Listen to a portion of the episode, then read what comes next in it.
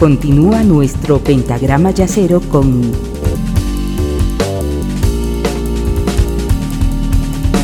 la quinta disminuida.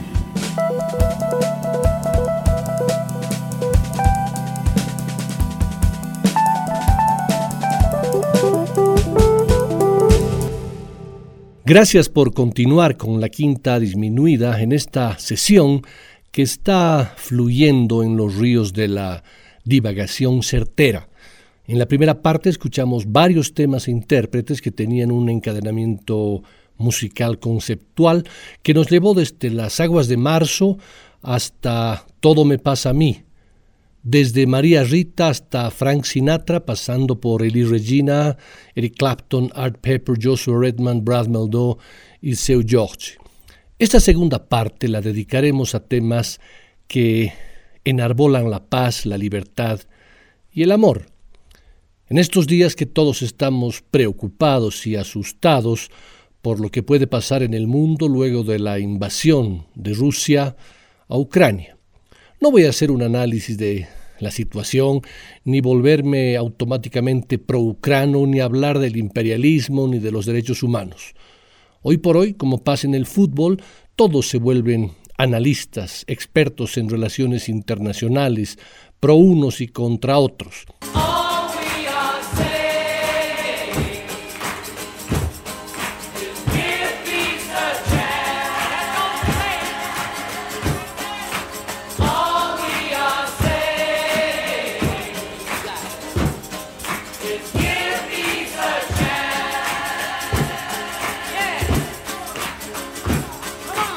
En esta segunda parte de la quinta disminuida voy a enarbolar, como les decía, la paz, la libertad y el amor, como se manifiesta cada 30 de abril, en el que se celebra el Día Internacional del Jazz.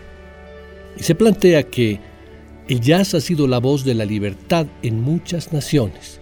A lo largo de su historia, este género ha sido una fuerza de transformación social positiva y lo sigue siendo hoy. Habla un lenguaje de la libertad que es comprensible por todas las culturas, haciendo todos los esfuerzos por tender puentes de diálogo y entendimiento entre todas las culturas y sociedades.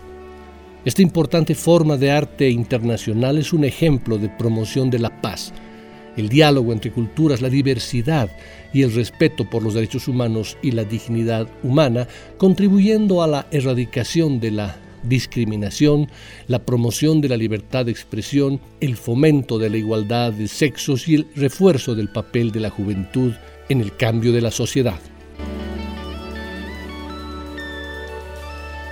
Vamos a arrancar esta segunda parte con un maestro del jazz que está entre mis favoritos y ustedes lo saben. Les estoy hablando de Bill Evans, que nació de Harry y Mary Evans, su padre era de ascendencia galesa, mientras que su madre era de ascendencia ucrana.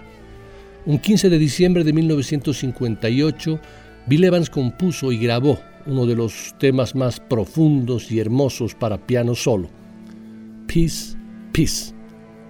Bill Evans no era un simple esteta del sonido, sus improvisaciones desprendían un lirismo conmovedor y se construían en un juego rítmico, dinámico y flexible que ocultaba su absoluta complejidad interna. Siendo un músico de formación clásica, las ascendencias cultas están presentes siempre en su estética. Las similitudes de Peace Peace y la Berceus Opus 57 de Chopin son clarísimas. Siempre recomiendo que hay que prepararse mucho antes de escuchar este pedazo de paz. Pero esa preparación no es para nada académica, ni siquiera musical. Simplemente es necesario respirar profundamente al principio, relajarse completamente y disfrutar.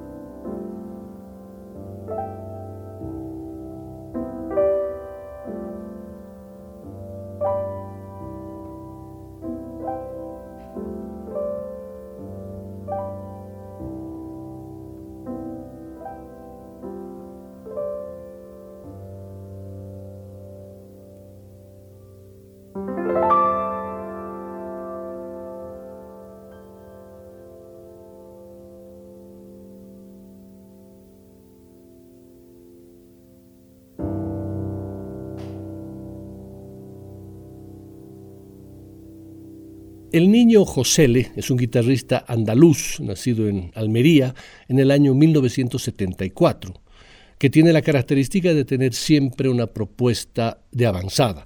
Uno de esos tipos que a la hora de recibir una herencia se la juega, se arriesga y gana. Ha tocado con una cantidad importantísima de músicos de todos los géneros. Lenny Kravitz, Alicia Keys, Elton John, Andrés Calamaro, Bebo Valdés, Joan Manuel Serrat, Enrique Morente y Paco de Lucía, entre muchos otros, fue el último guitarrista de Chicorea. José es un músico que no sabe si toca flamenco o jazz y que sorprendió a todos con su tercer álbum, como solista, titulado Con una sola palabra, que resume el concepto de su música y de esta segunda parte del programa. Paz. Es un homenaje de la guitarra de Niño Josele al piano de Bill Evans. Once clásicos del jazz reinterpretados por una guitarra flamenca llena de matices, un flechazo musical entre dos estilos diferentes que pone de manifiesto la capacidad renovadora del mestizaje. Escucharemos al niño Josele en un tema que le encantaba interpretar a Bill Evans y que tiene por título My Foolish Heart.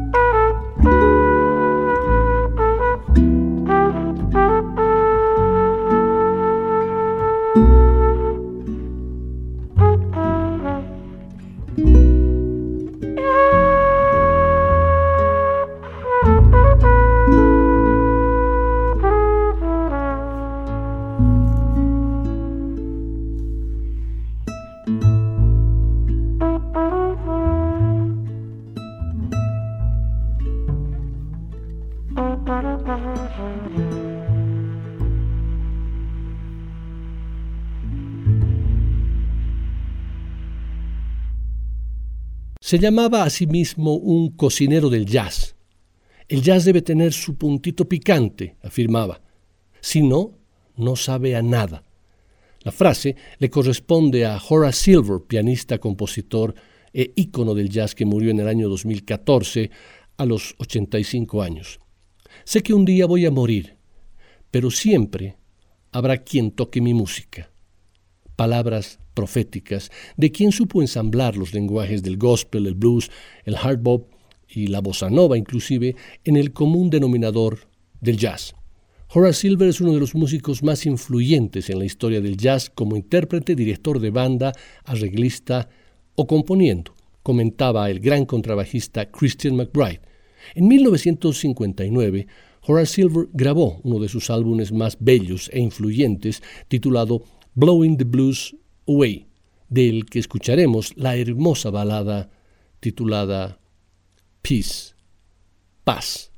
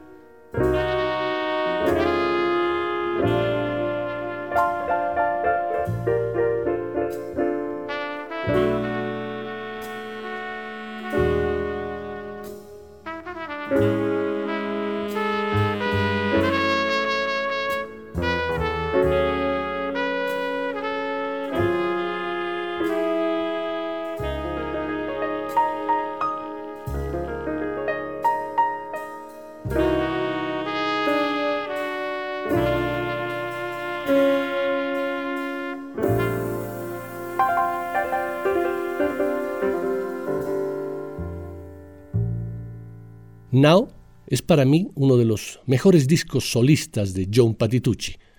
Fue también el regreso de Patitucci a las formas más tradicionales del jazz, después de una larga etapa dedicado a la fusión. Por si fuera poco, es el disco donde la formación es de lujo. Bill Stewart en la batería, John Scofield en la guitarra y Michael Brecker y Chris Potter en los saxos. Nacido en Nueva York, John Patitucci estudió música en la Universidad de San Francisco y luego se trasladó a Los Ángeles, donde se consolidó. Musicalmente consolidó su carrera y comenzó a relacionarse con los músicos de jazz más vanguardistas, Chick Corea, Wayne Shorter. Para mí, esa época fue muy importante. Conocí a mucha gente y permanecí allí durante 14 años. Con el tiempo, asumí que era músico de jazz y que necesitaba volver a Nueva York. Además de intérprete, soy compositor y me gusta presentar mis piezas en mis álbumes. Cuando toco en un disco de otro, toco lo de otro, pero en los míos se toca lo mío, excepto cuando hay alguna melodía que me acaricie el alma y no puedo sacarla de mi cabeza dice John Patitucci. Los temas del álbum Now son casi todos composiciones de Patitucci, con excepción de Search for Peace de McCoy Tyner y Giant Steps, el revolucionario tema de John Coltrane que cambió para siempre la forma de componer jazz. La búsqueda de la paz, Search for Peace, es el tema que será parte de esta sesión de divagación certera.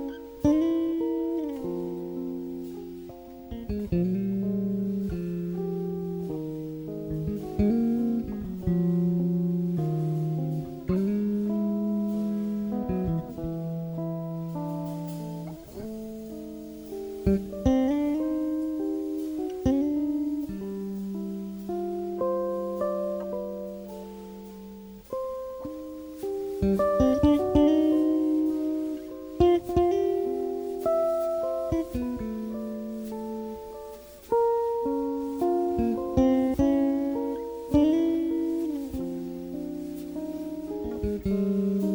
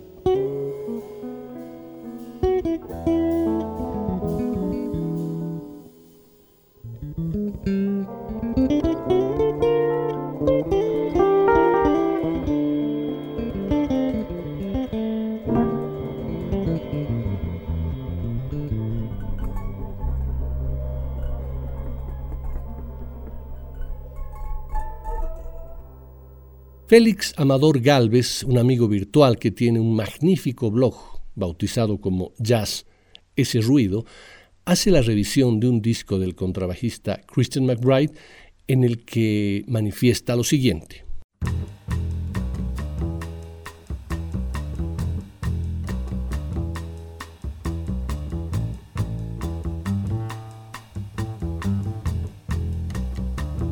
Después de vivir a la sombra o al lado de artistas como McCoy Tyner, Sting o Diana Kroll, y tras protagonizar una serie de trabajos eléctricos culminados con un triple CD en directo, Live at Tonic, el bajista Christian McBride vuelve como líder con un disco acústico que supone una vuelta de tuerca hacia sus orígenes. En Kind of Brown del año 2009 viene acompañado por su banda Inside Straight, un quinteto compuesto por el saxo alto Steve Wilson, el vibrafonista Warren Wolf, el pianista Eric Scott Reed y el baterista Carl Allen. Una formación puramente hard bop. Los temas son de Christian McBride, aunque incluye un tema de Freddie Hubbard titulado Team for Karim. El título del álbum es un juego de palabras entre Kind of Blue, evidente, y el también colorido apellido del mentor de McBride, Ray Brown. También sirve para marcar una meta. El disco es una vuelta a los orígenes del bajista y se agradece ese esfuerzo de McBride de volver a su origen acústico. El sonido del quinteto es tan compacto, tan rítmicamente irrefutable, que uno tiene por momentos la impresión de estar escuchando un disco de finales de los 50 o principios de los 60, fuente de la que ha bebido a pesar de comenzar su carrera en los 90. Unos apuntes de soul jazz redondean el embrujo. ¿Estarán haciendo una nueva corriente de hard bop? Se pregunta Félix Amador Galvez. Oyendo este disco uno se olvida de que en un quinteto con saxo el saxo suele ser el protagonista. Aquí la estrella es la sección rítmica. McBride y el baterista Carl Allen son el colchón rítmico ideal, inagotable, que fluye sin fisuras con un sonido perfecto y por momentos virtuoso. Reed al piano y Wolf al vibráfono son mágicos indecentemente sincopados y subyugantes. Este es uno de sus discos que están hechos como nos gustan, incluyendo en las melodías muchos huecos para la improvisación. Y es aquí donde brilla más el quinteto, en las geniales interpretativas, en la capacidad para improvisar sin salirse del grupo. De ese álbum escucharemos el tema Pursuit of Peace.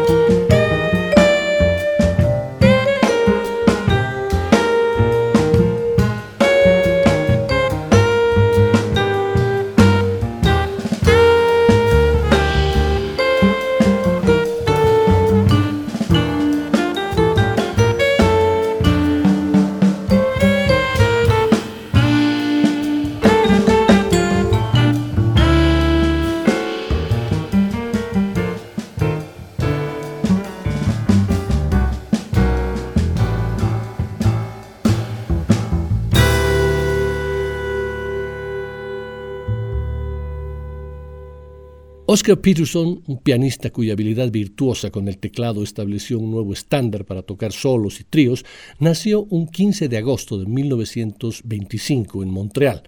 Peterson comenzó su carrera como músico de boogie woogie, mostrando una facilidad técnica y una agilidad notables. Antes de dejar completamente la adolescencia, tocaba con bandas de swing dirigidas por Minor Ferguson y otras figuras del jazz de Montreal. A fines de la década de 1940 se cuenta que el empresario de jazz Norman Granz, en un taxi que se dirigía al aeropuerto de Montreal, escuchó una melodía de Peterson que estaba siendo transmitida por un club de jazz local en la radio y quedó tan prendado de la música que le pidió al conductor que diera la vuelta y lo lleve al club. Un año después, Norman Granz presentó a Oscar Peterson ante una audiencia con entradas agotadas en el Carnegie Hall. El tema Himno a la Libertad es la oda de Oscar Peterson al movimiento por los derechos civiles. La canción resuena con matices de la iglesia afroamericana, sonando a la vez sagrada y conmovedora, a medida que pasa de su comienzo parecido a un salmo a su conclusión suavemente oscilante, un himno a la libertad que en estos tiempos debe resonar profunda y constantemente.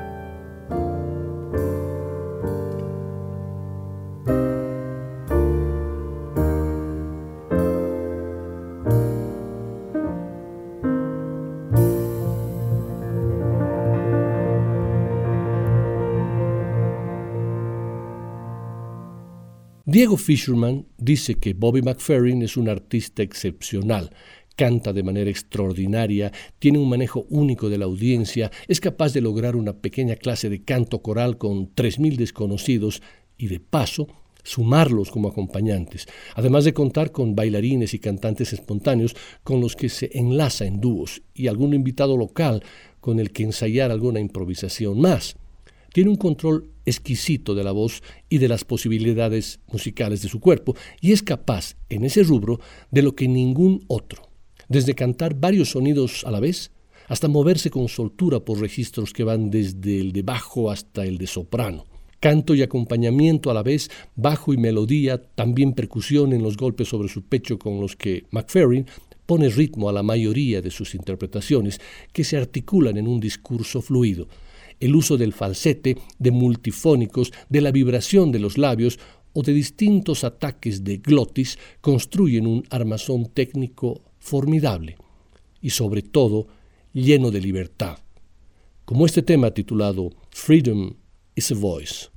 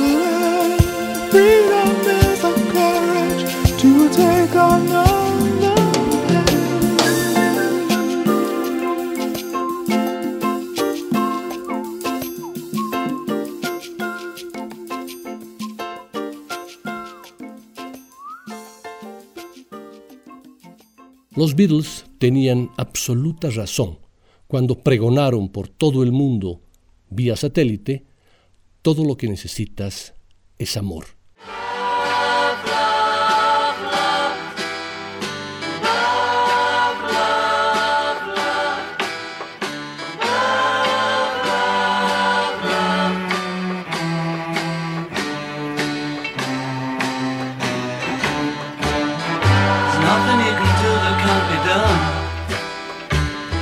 Carlos Marcos narra cómo la historia de All You Need Is Love está envuelta en esa trascendencia con la que los cuatro de Liverpool se manejaron en sus 10 años de existencia conjunta.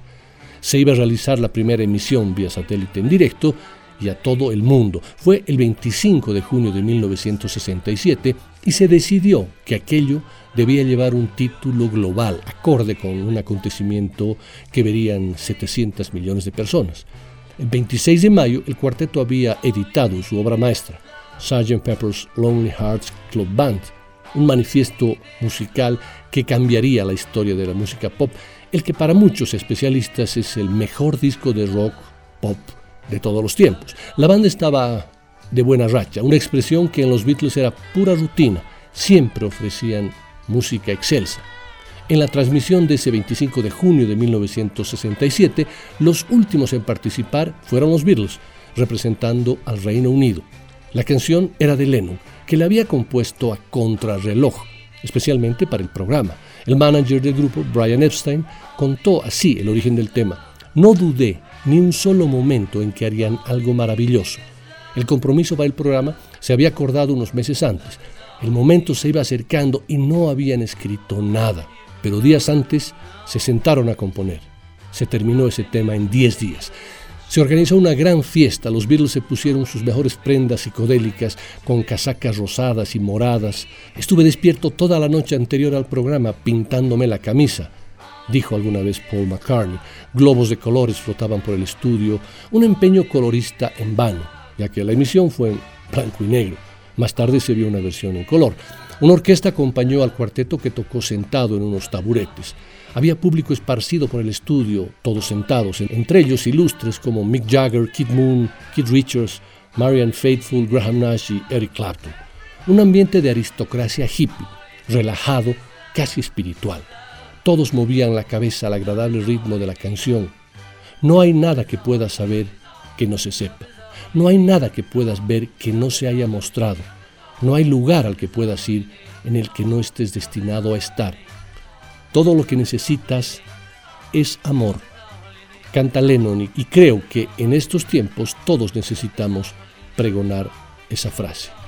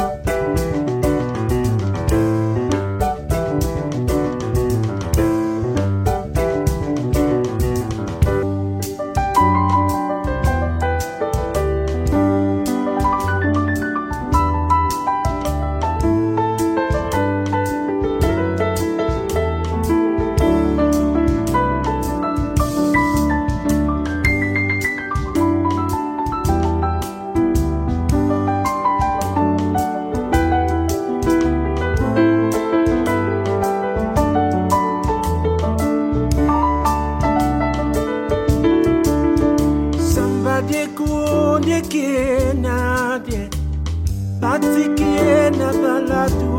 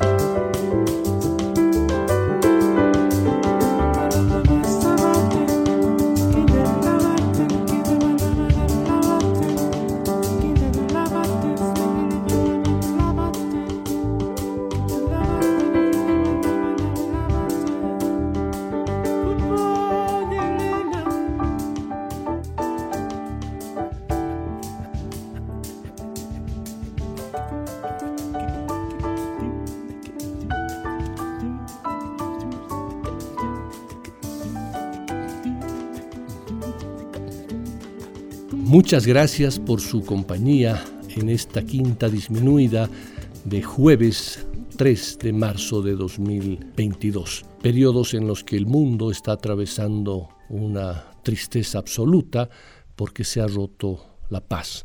Un país como Rusia ha invadido a otro como Ucrania. Lo único que necesitamos es paz. Y también lo que decían los Beatles, all you need is love. La quinta disminuida. Una producción de Nicolás Peña.